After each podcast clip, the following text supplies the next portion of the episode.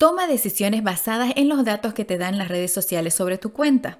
Aprovecha bien las estadísticas ya que puedes saber claramente quién está viendo tus publicaciones y quién está interactuando con ellas.